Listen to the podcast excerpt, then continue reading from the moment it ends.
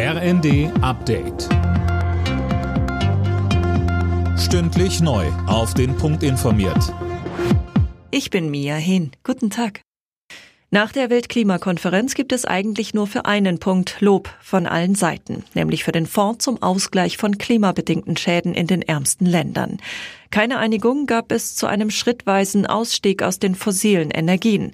Unter anderem Deutschland wollte hier Impulse setzen, die Ölländer blockierten. Dazu sagte Klimaaktivistin Luise Neubauer bei Welt TV. Da ist Deutschland ja ein Land, was genau gezeigt hat, wie man es nicht machen kann. Also natürlich kann man nicht im Vorfeld der Klimakonferenz von einem Ölstaat in den anderen shoppen und da neue Öldeals verhandeln und dann hier bei der Klimakonferenz auftauchen und erklären, dass man das auf einmal gar nicht mehr möchte mit dem Öl und es doch auch super fände, wenn diese Ölstaaten mal ein bisschen weniger verkaufen. Der Streit über das Bürgergeld wird nicht in der nächsten Woche beigelegt. Davon geht Union-Fraktionsgeschäftsführer frei aus. In der Bild am Sonntag kündigte er deshalb an, im Bundestag nochmal den Antrag zu stellen, dass zum 1.1. immerhin die Regelsätze erhöht werden. Bei einem Angriff auf einen LGBTQ-Nachtclub in den USA sind mindestens fünf Menschen erschossen worden.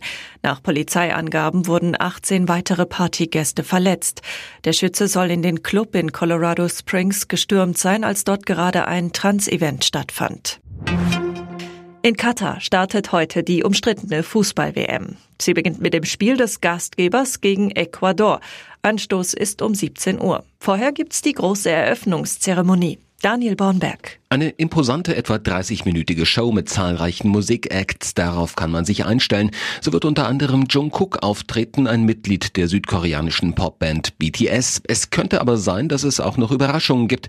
Die FIFA hatte sich da bedeckt gehalten. Fakt ist auch, einige Stars wollten sich nicht für die Show hergeben.